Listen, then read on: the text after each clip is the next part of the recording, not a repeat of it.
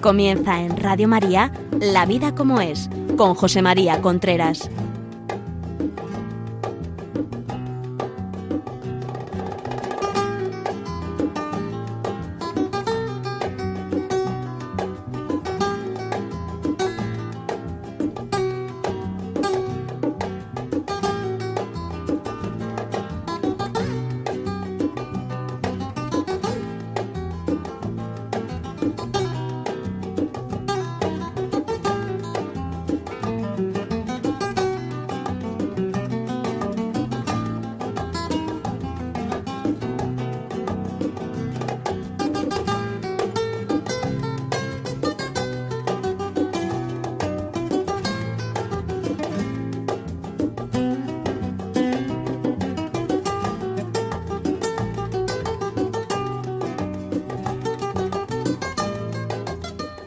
Hola amigos, buenos días. Estamos aquí nuevamente en La Vida como es, el programa que semanalmente llega a ustedes a través de Radio María. Les habla José María Contreras. Son las 11 de la mañana, las 10 en Canarias.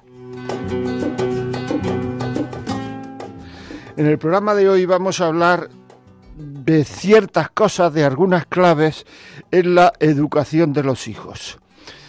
Cada vez eh, tengo más claro, yo tengo más claro que la educación de los hijos depende de los padres. Pero esto mm, puede decir alguien, acaba de descubrir América. No, quiere decir que es que del comportamiento de los padres en casa, no de lo que le dicen, sino del comportamiento de los padres en casa, depende mucho, mucho, mucho la educación de los hijos porque muchas veces viene gente a hablar conmigo, me llaman por teléfono, me cuentan, me dicen, me hablan, y entonces me están contando de cosas que le, están, que le pasan a sus hijos, que no le gusta que le pasen a sus hijos, pero luego, hablando con ellos, viendo con ellos, te das cuenta que es que los padres hacen lo mismo. Los padres hacen exactamente lo mismo. Y hay una gran falla a la hora de educar, una falla, quiero decir, un corte a la hora de educar, por mucho que uno quiera educar. Y esto lo, lo voy descubriendo desde hace muchísimo tiempo, pero cada vez le voy dando más forma. Y es que si una persona no lucha por mejorar como persona, no puede educar a sus hijos. No estoy hablando ya de, sino de mejorar en lo íntimo de su persona. Es decir, ser menos perezoso, ser más trabajador, ser más comunicativo, ser más servicial, ser, eh, ser menos egoísta, ser más generoso, preocuparse más por el marido, por la mujer.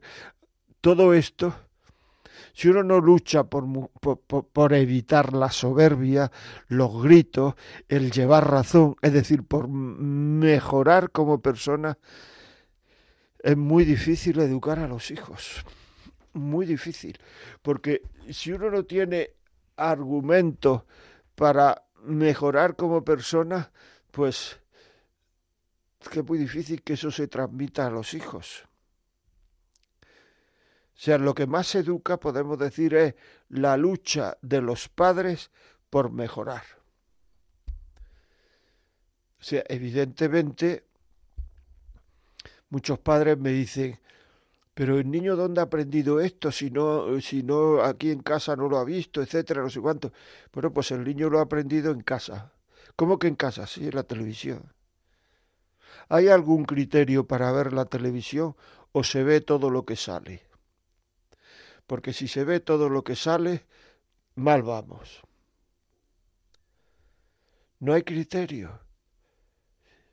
No hay criterio para ver la televisión. La televisión se pone, se deja puesta ahí muchas veces todo el día, porque acompaña mucho, pero no hay ningún criterio. Tú cuando ves la televisión te planteas cómo, eso va a afectar a tus hijos, el impacto que eso va a tener en tus hijos, positivo o negativo. Porque si no te lo planteas, es un canal de deseducación en muchos casos tremendo. Porque actualmente la televisión vale todo. Hay programas donde se dedican a criticar, a murmurar, a calumniar a los demás continuamente. Entonces los niños están aprendiendo a criticar, a murmurar, a calumniar. Hay películas hay, donde no hay ningún respeto por la persona. Los niños están eh, eh, aprendiendo a no tener ningún respeto por la persona. Hay programas donde no hay ningún respeto por el sexo, ningún respeto. El sexo es una cosa a consumir bueno, pues los niños salen así y así tenemos a media sociedad hastiada por el sexo. Tiene muchas consecuencias. El estamiento por el sexo, el creer que, que, que, que yo, digamos, soy dueño de la sexualidad del otro. Estas cosas pasan. Soy dueño de la otra persona. Tengo derecho a la sexualidad de la otra persona Y entonces, pues claro, de ahí pasamos a la pornografía, a lo otro, es decir, y todo esto se ve como una cosa normal. No piensan que sea malo para ellos. Se ve dentro del campo de, de, la diversión, del placer, de, de la juerga, de, del pasarlo bien.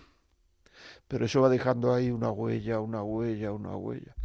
Yo ahora tengo varias personas que han venido porque quieren deshabituarse de la pornografía.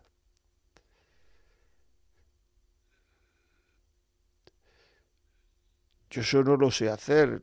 Le he dicho que a lo mejor tienen que ir a psicólogos, a psiquiatras, en fin, yo no sé hacer.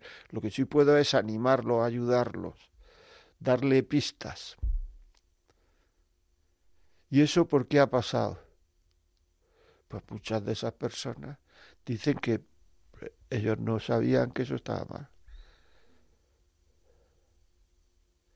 Por tanto, que eso perjudicaba al hombre, al ser humano.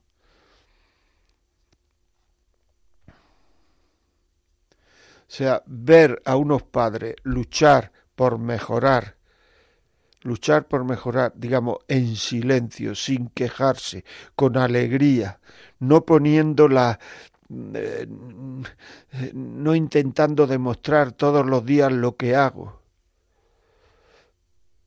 eso es muy importante.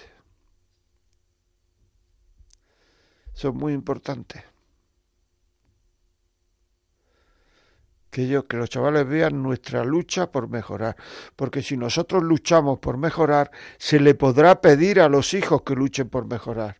Si nosotros luchamos por poner la mesa, se le podrá pedir a los hijos que luchen por, poner la mesa. Si nosotros luchamos por dejar ordenada la sala de estar y dejar en cada silla en su sitio y cada silla en su sitio, se le podrá decir a los hijos que si nosotros luchamos por no ver en la televisión aquello que perjudica al ser humano, se le podrá decir a los hijos apaga la televisión. Porque para apagar la televisión los hijos tienen que saber que cuando nosotros estamos viendo la televisión y no hay nadie, si saliera esas escenas, esos, esos, esas brutalidades o esa sexualidad o esos asesinatos, lo que sea, pues a lo mejor la quitábamos, la quitábamos. Mientras los hijos no estén seguros de que la quitamos, ellos no van a quitarla. Mientras los hijos no estén seguros que yo no veo un programa donde se está ofendiendo a la persona continuamente, murmurando, criticando, calumniando continuamente a personas, y cuanto más calumnio, más audiencia, ellos no se plantearán tratar bien a la gente. Es así, porque los hijos actualmente hacen lo que siempre, o sea, nacen y se ponen a mirar qué hacen sus padres y porque sus padres hacen lo que hacen y se ha terminado. Eso es lo que hacen los hijos. Y eso lo están haciendo hasta que se van de casa. Es que yo no le puedo decir a mis hijos que se corte la televisión. Pues habrá que pensar por qué no le puedes decir a tus hijos que se corte la televisión. ¿Qué se ha hecho mal para no repetirlo? Porque uno está en su casa, ¿no? Habrá que decirle, mira, yo estoy en mi casa, a mí me van a pedir cuentas cuando me muera de lo que tú veas en la televisión en esta casa. Tú cuando te vayas de aquí haz lo que quieras, pero en esta casa esto pasa así. No podemos dejarnos chantajear por los hijos. Es que no te fías de mí y ya los padres empiezan a temblar. De ti sí me fío. De quien no me fío es de tus fuerzas porque no me fío de las mías. Y además, tienes que tener en cuenta que ya fiarme de las fuerzas de tus amigos es muy complicado para mí. Y el hombre es un ser consumidor. Y por la noche pues están cerrados los grandes almacenes, están cerrados los kioscos, están cerrados. Y entonces como es un gran consumidor se consume de lo que hay alcohol, drogas, sexo, etcétera, tabaco. Entonces no me pidas que haga lo que no puedo hacer. Otro chantaje es cuando nos preguntan algo y nosotros sabemos que si decimos lo contrario de lo que ellos quieren, se van a armar, se va a armar un lío muy, muy respetable. Entonces habrá que decírselo. Tú esto a mí me lo pregunta para que yo tenga libertad para decir sí o no. O simplemente me lo preguntas para que te diga sí y si no te digo sí, se arma un lío. Si yo puedo decir lo que a mí me dé la gana, me vale la pregunta. Si yo no puedo decir lo que a mí me dé la gana, no me preguntes. O sea, todo esto es poner a los hijos ante su responsabilidad, ante su enfrente ante lo que ellos tienen que hacer o no deben de hacer, porque si no, ¿qué dicen? Pues si no, lo que dicen es, me deja mi madre. Y hay un complejo de inferioridad en relación a los hijos. Hay una incapacidad para corregir a los hijos. Hay una incapacidad para decir no a los hijos, aquello que sabemos que les sienta mal a los hijos. Muchas veces en este campo quien actúa más es las mujeres y los hombres están absolutamente callados, no dicen nada. Pues eso es un problema porque en la edad en que los niños piden cosas, la madre enseña al hijo a, amar, que es lo más importante en la vida. Pero esa edad de la preadolescencia, adolescencia, posadolescencia, el que es más, digamos, más influyente es el padre, porque los hijos están socializando y escuchan mucho al padre, sobre todo las hijas. Pues a mí no me escuchan pues entonces que tú no los has escuchado a ellos cuando eran más pequeños. Empieza a escuchar. Si uno ha escuchado, te escuchará. Si uno no ha escuchado, no te escuchará. Si uno sabe por qué tú luchas por ser mejor persona, sabe por qué tú luchas por ser mejor persona y te ven luchar por mejorar, te escuchará. Si no te ves luchar por mejorar, no te escuchará.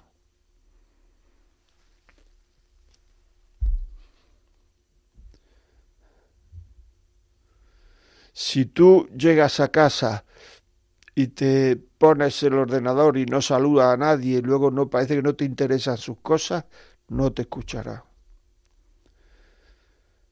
Si tú llegas a casa y te tumbas en el sofá, terminará toda la familia tumbada en los sofás, en los sillones y en cualquier lado. Y aquello será la prisión del cuco. Porque no te ves luchar por, por, por, por vencer la pereza, por estar sentados, por ser educados. El sitio para que una familia funcione, el sitio donde fundamentalmente hay que ser educados es en casa.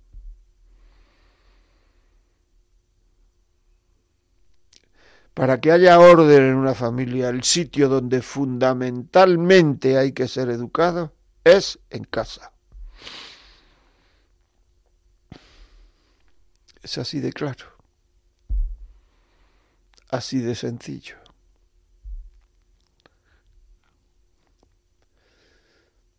Y todo eso lleva esfuerzo.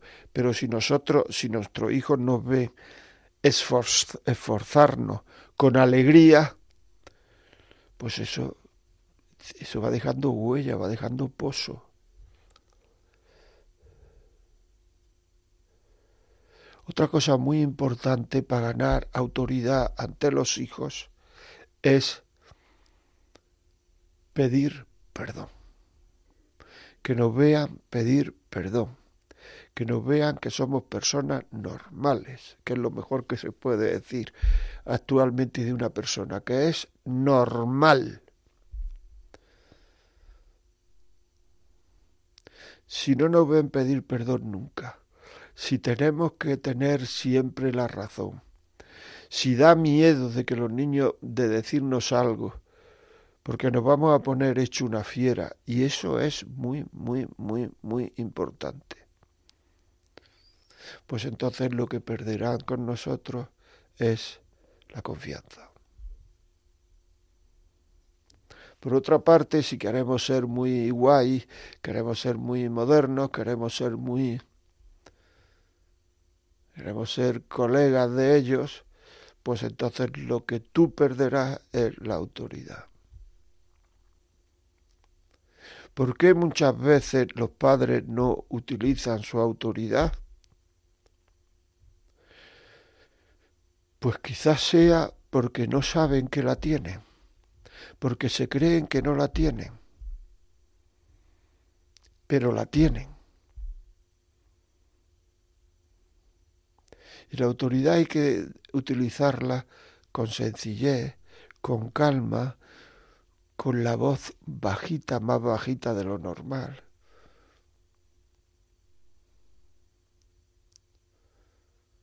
Porque los niños tienen que saber, los hijos tienen que saber que nosotros tenemos una responsabilidad con ellos.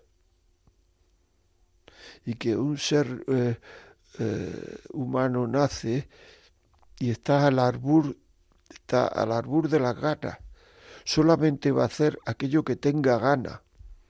Y la educación consiste en gestionar esas ganas, el gestionar esas ganas, en decirle no mira esto, no mira lo otro, no mira lo demás acá, no mira lo demás allá, esto es así, esto es asado, esto no es así, esto no es asado. Tienes que hacer esto, en exigir porque al cuerpo no apetece. La educación consiste en alimentar la inteligencia para que la voluntad no vaya haciendo solo aquello que nos pide el cuerpo. Claro, actualmente te encuentras muchos padres que tampoco han alimentado la inteligencia. Entonces, claro, los chavales salen sin educar. Al terminar una conferencia, se me acercó una señora que era boliviana y me dijo, ¿me recomienda usted un libro, un libro para educar a mi hijo? Claro, así, un libro para educar a mi hijo. Y le dije, ¿por qué quieres educar a tu hijo? Y me dijo, porque yo no he sido educada y cuando una persona no es educada lo pasa muy mal. Porque el no ser educada es igual al no ser querida. Porque no ser educada es no ser exigida.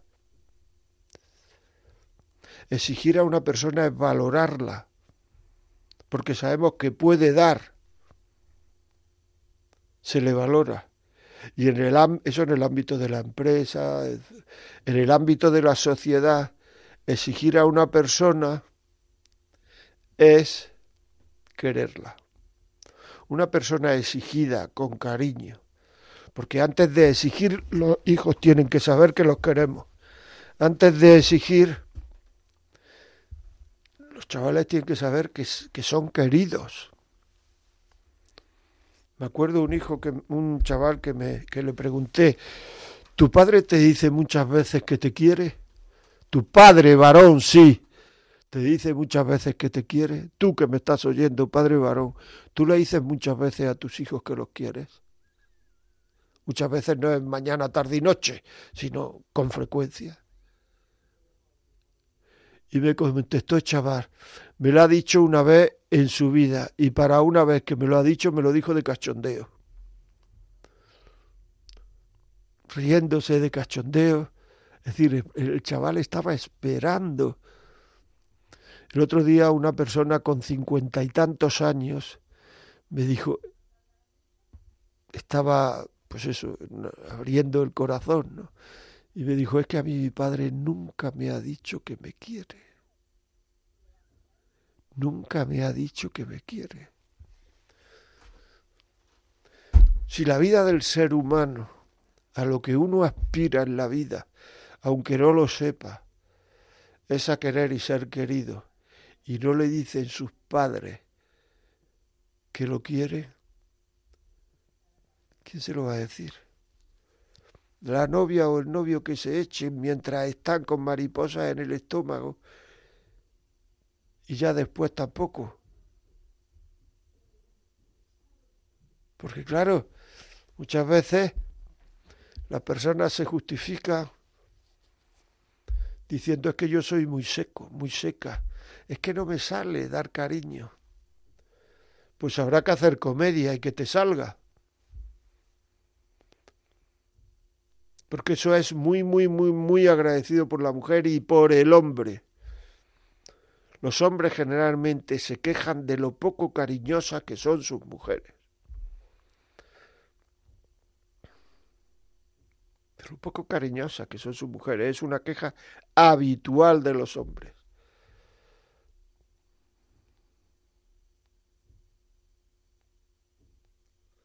Y eso gusta mucho y eso une mucho.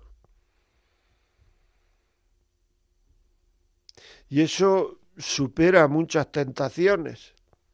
Pero claro, si su mujer no es cariñosa y luego por ahí alguien le dice cualquier cosa, pues ya se emociona. Y al revés, ¿eh? si el marido no es cariñoso y alguien te dice cualquier cosa. El otro día me dijo una mujer, es que me apretó la mano. Tú fíjate, me cogió la mano y me la apretó. Y estaba la mujer absolutamente descontrolada, y eh, como si le hubieran hecho una alegría tremenda. Tu marido no hace eso. No, nunca, nunca. Pues habrá que hacerlo, ¿no? La gente no tiene problemas en la pareja por grandes cosas que hace en contra de la relación de pareja. Eso no es así. La gente tiene problemas por pequeñas cosas que deja de hacer y que van minando, van quitando el aceite de esa relación y cada vez pues está más árido eso, porque falta el aceite del cariño de los detalles.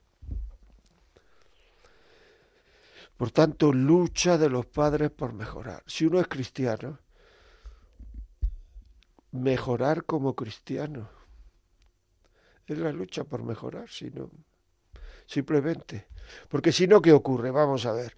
O sea, en primer lugar, hemos dicho muchas veces que un hijo se sienta querido por el cariño que tiene su padre, el cariño que tiene su madre y el cariño que su padre le tiene a su madre y su madre le tiene a su padre. También se siente querido por el ambiente que hay en la casa. En la casa me gusta estar no es un ambiente de voces, de gritos, de silencios, de contestaciones áridas, crudas, desagradables, de reproches. Sé que en muchas casas a lo mejor no pasa esto actualmente, pero no va a sufrir la verdad, la verdad es esta. Entonces, es que mantener un matrimonio sin luchar por mejorar es muy difícil. ¿Por qué? Pues mira, porque la soberbia Si uno no lucha por mejorar, la soberbia sale de forma natural. La soberbia, la ira, el, el, el, quiero hacer lo que me da la gana, la falta de, de, de la falta de, de, querer lo mejor para el otro. Luego el egoísmo. Para mí lo mejor y el otro le den dos duros. Cuando a mí me dice incompatibilidad de caracteres, yo digo, no, no, lo que hay es incompatibilidad de egoísmos. Yo me voy a jugar al pádel o al tenis o a lo que sea, aunque se hunda el mundo, y a ella que le den dos duros. Esto es muy importante. Es que está en un club de pádel, me decían el otro día, y es que se va aunque aunque su hijo tenga fiebre, aunque su mujer lo esté pasando mal, se va. Bueno, pues eso es una muestra de egoísmo y si se lo dice es un, eh, va a poner el grito en el cielo, lo que es una muestra de soberbia. Y claro, si no se lucha contra la soberbia, contra el egoísmo, contra el orgullo, contra, en fin, una lucha por mejorar, que eso es mejorar como cristiano. Los que me están oyendo hay muchos cristianos probablemente. Ustedes luchan por mejorar como cristianos. Hay una lucha activa por mejorar como cristiano o no. Porque cuanto más lucha uno por mejorar como cristiano, quiere decir que más se entrega uno a los demás. Y cuanto más se entrega uno a los demás, mejor va la relación. Porque en definitiva, para que una relación vaya bien, lo que hay que hacer es entregarse al otro, no hay más entregarse al otro. Pero si no hay entrega al otro, eso no puede funcionar. Porque uno no se ha casado para que lo hagan feliz. Uno se ha casado para hacer feliz al otro. Y eso hay que saberlo. Tiene que saberlo. O sea, esto es así, esto es así. Y si no queremos vivirlo, no vamos a ser felices. Ni nosotros ni nuestros hijos. Porque en una casa donde cada uno va a lo suyo, eso es peor que una pensión. Porque las pensiones, las habitaciones están separadas, en fin, es peor que una habitación. Y uno llega a casa y no le gusta estar en casa. Y los hijos, incluso desde pequeños, llegan a casa, tiran la mochila, la dejan encima de la cama o encima del sofá y se van fuera. ¿Por qué? Estamos tan preocupados últimamente del ecologismo, del mundo, de que eh, el ambiente, el medio ambiente, todo eso son preocupaciones que son muy buenas. Yo no digo que sean malas, pero al contrario, son preocupaciones buenas, normales, naturales. Pero tú estás preocupado del ambiente que hay en tu casa, del ecologismo que hay en tu casa, del medio ambiente que hay en tu casa. Ahí se pueden, mm, digamos, formar chavales y adolescentes y postadolescentes y preadolescentes que sean felices, que se encuentren alegres dominándose a sí mismos, que vivan la templanza y estén contentos, que no arramplen con todo lo que me apetece en cada momento. Porque es que los chavales habrá que corregirlos. O sea, se pone un chaval a estudiar y a los 10 minutos se levanta y abre la nevera. Se pone a estudiar otra vez y al rato se levanta y abre la nevera. Y entonces habrá que decirle, pero un momento, habrá que hacerle pensar. ¿Tú qué piensas encontrarte en la nevera distinto de lo que te has encontrado hace un cuarto de hora? Aquí no ha salido nadie a comprar, no ha salido nadie. Entonces, ¿qué, qué, tú qué piensas encontrarte en la nevera? Y es ese desasosiego, esa falta de dominio, ese no saber qué se hace, porque es que no sabe ni que está abriendo la nevera. Bueno amigos, seguimos, vamos a hacer un paroncito a oír una canción que se llama Mi pequeño tesoro de presuntos implicados. Pero antes quería deciros una cosa, y es que si queréis llamarnos por teléfono, podéis llamar al 91 005 94 19. 91 005 94 19. Y eh, el Vamos a ver, si queréis mandar un correo, la vida como es arroba radiomaria.es.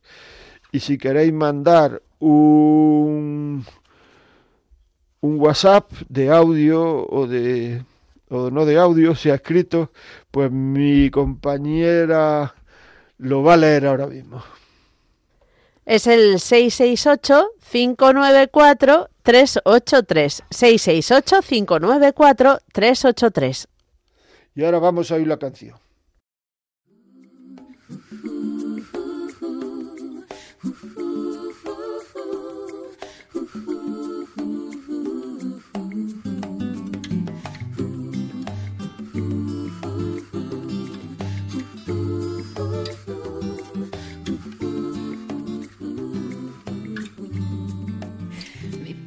Pequeño tesoro se haya escondido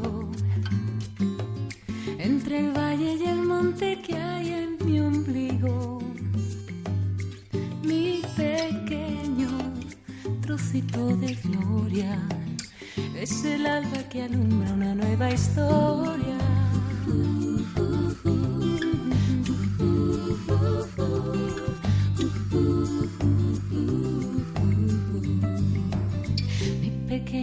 Tesoro quiere ver cosas.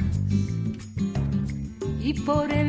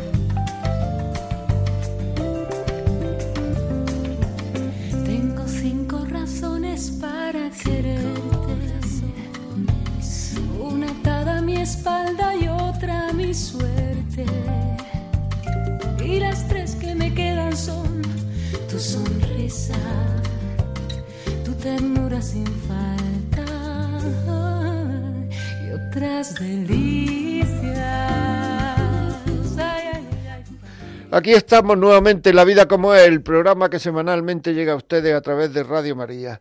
Estamos, hemos oído la canción, muy bonita, ¿verdad? Mi pequeño tesoro, presuntos implicados. Quería recordarles 668-594-383. Ahí pueden poner mensajes o pueden poner audios, mensajes de audio. Después el 91005-9419 nos pueden llamar por teléfono. Lo voy a decir otra vez porque Evangelina, que la tengo al teléfono, me dice que lo digo muy rápido. 910059419. Si quieren escribirnos, la vida como es arroba radiomaria.es. Nos pueden preguntar, consultar, decir, pedir ayuda, lo que sea. Si nosotros está en nuestras manos, lo haremos, no lo dude. Lo haremos si está en nuestras manos, aunque sea, en fin, lo que sea. Y si no está en nuestras manos, pues se lo diremos. Pero pidan ayuda, por favor, que ahora mismo es que muchas veces está la sociedad de tal forma que es que solos no podemos salir de, del tema. Hay que pedir ayuda. Muy bien, pues vamos a empezar. Evangelina, buenos días. Buenos días, don Miguel.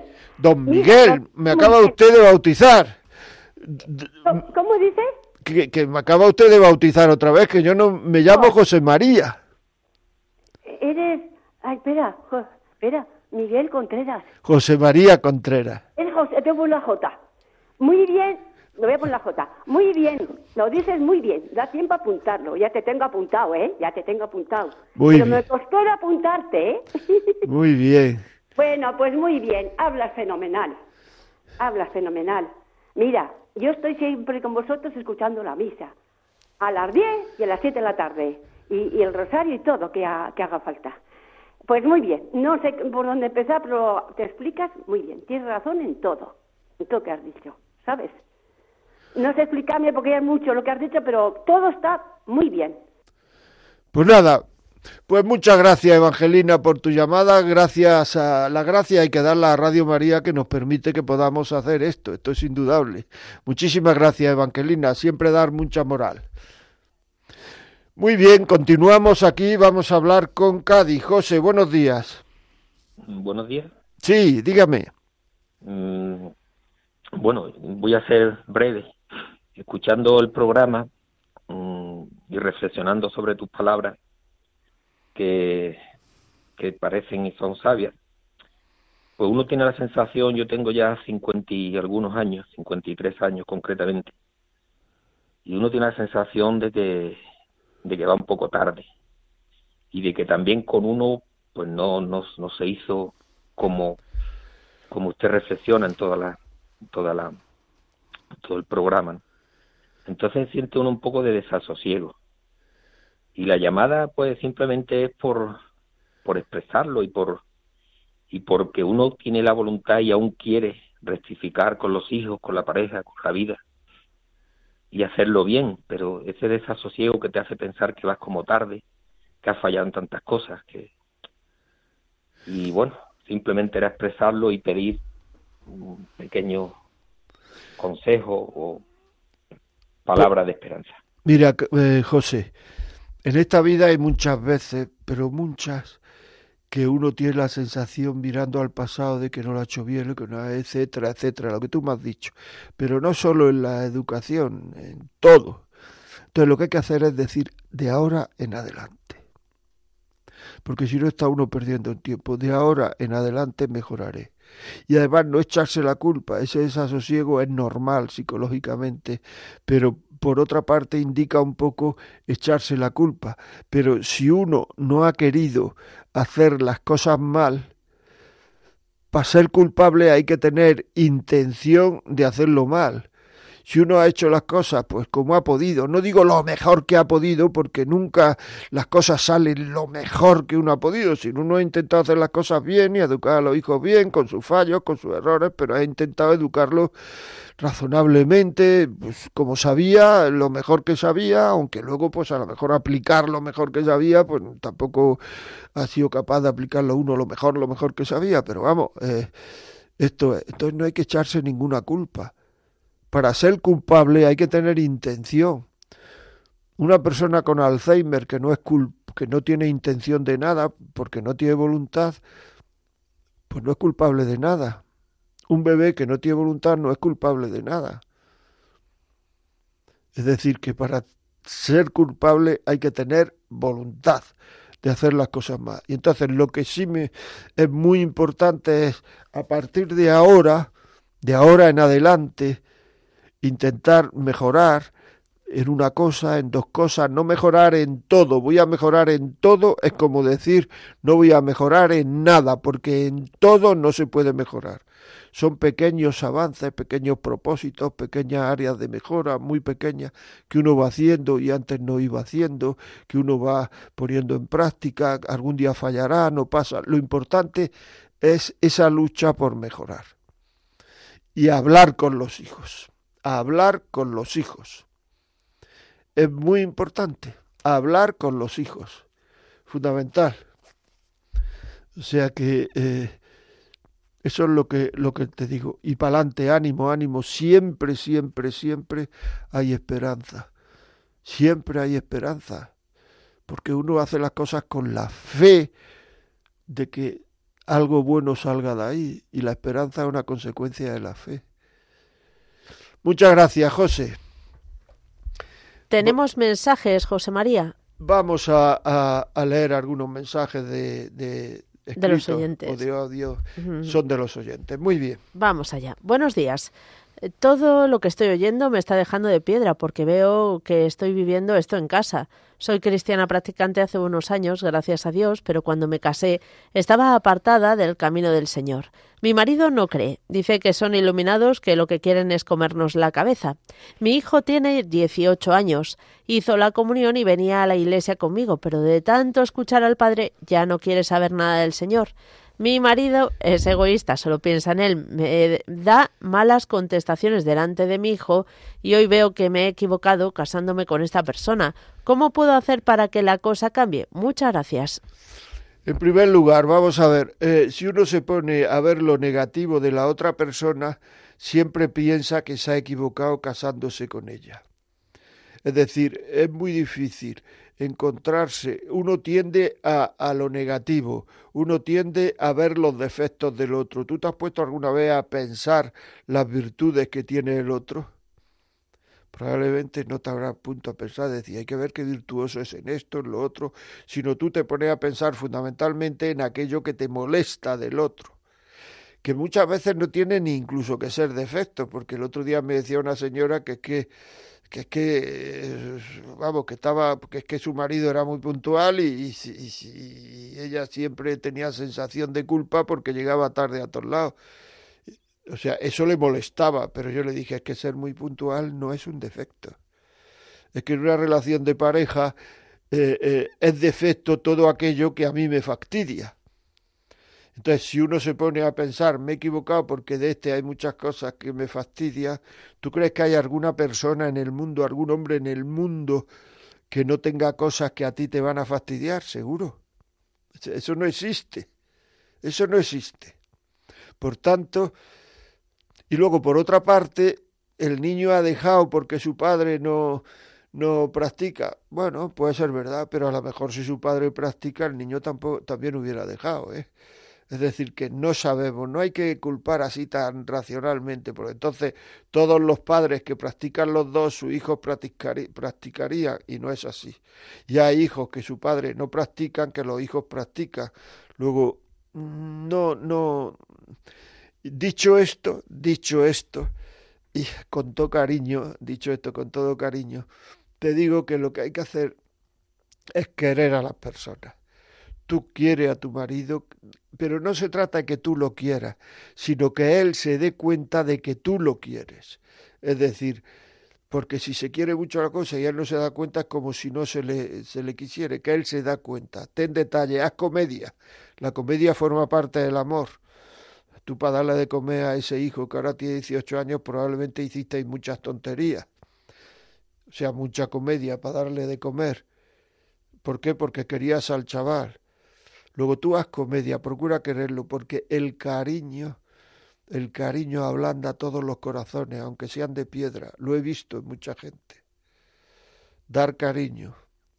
Donde no hay amor, pon amor y sacarás amor. Donde no hay amor, pon amor y sacarás amor. Da cariño. A lo mejor cuesta un tiempo, a lo mejor, pero da cariño. No le reproche, no le diga el niño tal porque tú, no le digas, no le culpes no le culpes. O sea, no es cristiano culpar al otro, no es cristiano reprochar, no es cristiano estar todo, el día echando la culpa a los demás. hay que procurar eh, el, no culpar, dejarlo, porque eso es agobiante, eso es quitarle su espacio, estás culpando todo el día. Muchísimas gracias porque es muy interesante el, el, el este, ¿cómo se llama? El mensaje que nos han mandado. José Manuel, buenos días. Hola, buenos días. Dígame.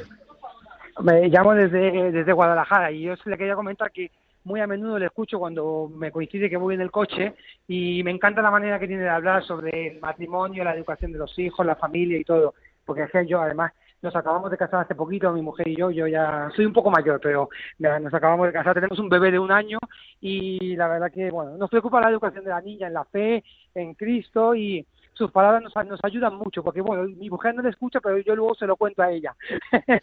bueno, lo puede, lo puede bajar de los podcasts de Radio María, entra en podcast de Radio María, entra en La Vida como Él y lo puede descargar y escucharlo. Ah, vale, vale, eso no lo sabía, no sabía. Claro, o si no, eh, eh, llamar a Radio María por teléfono, que ahora mi compañera eh, Mónica le va a dar el teléfono, llamar a Radio María y dice, el programa tal, lo quiero, y entonces se le manda a casa. Vale, vale, vale, vale, no sabía, no sabía. Espere un momento, Mónica, ¿qué, qué teléfono es, por favor? 91 822 8010, el teléfono de atención al oyente. 91 822 8010. Ese teléfono usted llama, puede llamar ahora mismo. Llama y le mandan este programa y luego pues lo ven con su mujer ahí eh, cenando. lo oyen, vamos, más que lo ven, lo oye. Pues muchas gracias por la llamada, José. Muchas gracias. Un abrazo, hasta luego. Un abrazo, hasta luego. Eh. Continuamos, vamos a oír algún audio de WhatsApp, por favor. Audio no, pero tenemos más mensajes que nos han escrito y hay uno muy interesante, dice don José María Contreras, sobre la implicación de los padres varones, por si sirve de ayuda a mi experiencia. Percibí que mi esposo buscaba en casa un lugar de reposo, cuando es en realidad otro campo de batalla. Con ocho hijos, entre 19 y 5 años, esto es una selva que hay que cultivar. Varias amigas que estamos en las mismas animamos a nuestros maridos a quedar entre ellos una vez por semana. Primero van a misa y luego a charlar un rato de sus cosas con unas tapas y cervezas. Allí han creado una pandilla estupenda donde conectan entre ellos y comparten sus preocupaciones, sus intereses, sus frustraciones. Vamos, que todos vuelven descansados, rejuvenecidos y llenos de esa hombría que tanto hace falta en casa. Nadie puede dar lo que no tiene y yo a mi esposo no le puedo dar lo que no tengo, masculinidad. A veces somos nosotras mismas quienes les impedimos ser padres, así que lo que me ha funcionado es juntarlo con otros hombres, para que se hermanen y tiren unos de otros. De momento nos va bien. Pues mira, enhorabuena, es una gran idea, hay que ser creativos en la educación, es una gran idea, sí señor. Y además, eh, es una idea que ellos aceptan bien porque lo pasan bien y porque es muy importante. Hay una cosa que sí me gustaría decir, que no se me, no se me, se me enfade ninguna mujer, por favor, lo digo con toda la buena intención del mundo. Es que muchas veces los maridos se echan para atrás porque la mujer lo ocupa todo en la casa, lo ocupa todo dónde van los niños, qué se va a comer, dónde, en qué se gasta el dinero, en qué no sé cuánto y tal. Y entonces, como todo lo que dice mamá se hace, pues entonces eso es cómodo para el marido y el marido es, echa para atrás. Por tanto, lo que hay que hacer es darle trabajo al marido y decir, pregúntaselo a papá, que diga papá, que lo que diga papá, lo que es decir, darle protagonismo al marido, porque si no termina la madre ocupándolo todo. Es decir, y además quitándole la autoridad al marido, que es muy frecuente, y si uno le quita la autoridad al marido, se la quita a ella también. ¿eh? Es decir, porque cuando la jefatura duda, que es quitarle la autoridad, que es desmentirlo, cuando los que mandan duda, pues eh, la tropa, porque ya con ocho hijos se puede decir la tropa, se desmanda. Muy bien, muchas gracias. Ahí vas. Vamos con un audio, ahora sí. Buenos días, don José María Contreras. Pues yo soy Manuela de las 3.000 viviendas, ¿vale? Y estoy pasando un duelo porque acaba de morir mi madre. Y lo que le quería decir es que es verdad que los padres son los que tienen que enseñar a los hijos a todo, al amor, a todo, porque mi madre tiene 23 nietos, 17 bisnietos y 4 tataranietos, ¿vale? Entonces en el tanatorio mis hijos lloraban desconsolados, toda la juventud, todos mis, mis sobrinos y todo el mundo estaba asustado. Ay, por Dios, que se van a poner malos. Ay, por. No, déjalo que llore. Han estado dos días en el tanatorio velando a su abuela y llorándole. Y eso no es malo, eso es bueno, porque es como hay que estar y educarlo, porque ellos me han visto, a mí, a mis hermanas, que somos 12 hermanos, todos los días quedando una de noche, la otra, mm, compaginándonos. Un amor a mi madre hasta la hora de su muerte, que ellos la han visto, entonces la educación es que ellos lo hagan a sus mayores, ese amor, esa cosa. Y la gente estaba asustada que se van a pasar algo, que, que va a tener que llamar un psicólogo. No, déjalo que llore, que grite, que haga todo lo que quiera, porque es como tienen que estar, digo yo. Don, mm, José María, no sé, a lo mejor me equivoco, pero yo lo he criado en el amor a los mayores, a su abuelo, a su abuela, porque para eso siempre han estado ahí. ¿eh? Mientras que nos vemos ir a trabajar, yo he estado yo cuidándolo, dándole amor. Y mis hijos y, mis sobrinos estaban todos llorando y derrotados. Y la gente no está acostumbrada a eso. Vete para tu casa, vete a dormir, para dar una pastillita. No, no, yo creo que no. Yo creo que mis hijos tenían que estar como tienen que estar llorando a su abuela y velando. Pues yo estoy de acuerdo contigo, la verdad. Estoy muy de acuerdo en el sentido de que en cada momento los hijos tienen que pasar las cosas negativas que le corresponden a su edad. Y un chaval con 10, 12 años entiende perfectamente que su abuela se ha muerto. Que intentamos quitarle a los chavales, intentamos quitarle cosas para que no, no sé, para que no sufran, digamos, pero ya sabemos el dicho ese hay un dicho que dice que quien evita el lío para que no haya guerra, luego tendrá lío y guerra. Luego serán chavales que no, que, que, que, bueno, pues que no aguantan la frustración, no aguantan, en fin. Eh, yo estoy de acuerdo. Hay que endurecer a la gente emocionalmente, físicamente y psicológicamente. A mí me parece que lo que está haciendo no es malo. Eh, enhorabuena. Y un saludo a los a las 3.000 viviendas en Sevilla. Un mensaje que hemos recibido dice buenos días, me ha encantado escucharle, me ha sido muy grato y desde luego me ha invitado a reflexionar. Muchísimas gracias y un saludo. Y también otro oyente que también agradece Joaquín de Valladolid, eh, su programa dice, no estoy casado ni tengo hijos, pero vivo con mi hermana y soy docente. Para una cosa y la otra me sirven mucho sus comentarios. Muchas gracias. Pues nada, muchas gracias a los dos y sobre todo, como siempre digo, muchas gracias a Radio María porque es la que nos hace la que nos da la oportunidad de poder hacer esto. Ojalá hubiera más gente que se dedicara a esto, porque de estas cosas no se hablan. ¿Por qué no se hablan si son tan necesarias? No lo sé porque es que son muy necesarias. Tenemos aquí un mensaje de correo que dice, hola José María, tengo un matrimonio, llevamos 15 años casados, tratamos de ser un matrimonio practicante. Tenemos tres hijos, uno de 5, 12 y 10. Tengo 35 años y mi esposo 40. Nuestro problema es que parece que llegamos a aborrecernos. No sé qué pasa, pero todos los días estamos viendo nuestros defectos. Muchas veces se me viene a la mente la pregunta por qué me casé pero tengo la esperanza de que Dios pueda sacar ese matrimonio adelante. Muchas gracias por su ayuda, por supuesto. O sea, eso está claro, o sea, esto esto pida ayuda, no sé dónde viven, etcétera, díganme en dónde vive y podemos y le puedo recomendar algún sitio, porque esto es muy frecuente. Esto es falta de tener pequeñas metas y en la medida en que se van teniendo pequeñas metas las cosas van mejor. Cuando dos personas quieren eh, o sea, quererse, lo que os pasa a vosotros es que estáis focalizados en el defecto del otro. Cuando uno está focalizado en el defecto del otro, aunque se hubiera casado con San José, pues porque San José también tenía defectos, ¿sabes? Pues entonces estamos siempre con los defectos del otro y estamos siempre con que el otro cambie, que el otro cambie, que el otro cambie. No, si aquí a la única persona en el mundo que yo puedo cambiar es a mí. Procura no decirle nada de sus defectos. Cada vez que abras la boca refiriéndote a él, que sea una virtud. Haz una lista de sus cosas positivas, de las cosas positivas que tiene. Esa lista repásala con cierta frecuencia. Y cada vez que te dirijas a él, habla de esto. Y habla menos de los defectos. Y entonces él probablemente empezará a querer quitar sus defectos.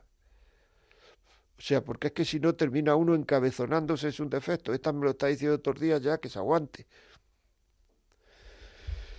Muchísimas gracias, Miriam. Y bueno, ya, como siempre, cuando estamos ya en el mejor momento, estamos emocionados, estamos ya, esto ya marcha, hay que cortarlo, madre mía. Bueno, pues, eh, pues nada, ya saben, eh, nos pueden, este programa si puede servir para alguien, para algo, para, no sé, para llevarlo a, yo que sé, a un colegio, a una parroquia, a una reunión de amigos que hablan de temas de educación, etcétera, etcétera, pues llame al 91 822 80 10. También lo pueden descargar a partir de esta tarde en los podcasts de Radio María. Y si quieren mm, ayuda, si quieren lo que quieran, pues llame a la vida, escriban a la vida como es arroba radiomaria.es. Amigos, hasta el miércoles que viene a las 11 de la mañana en la península, las 10 en Canarias. Un saludo.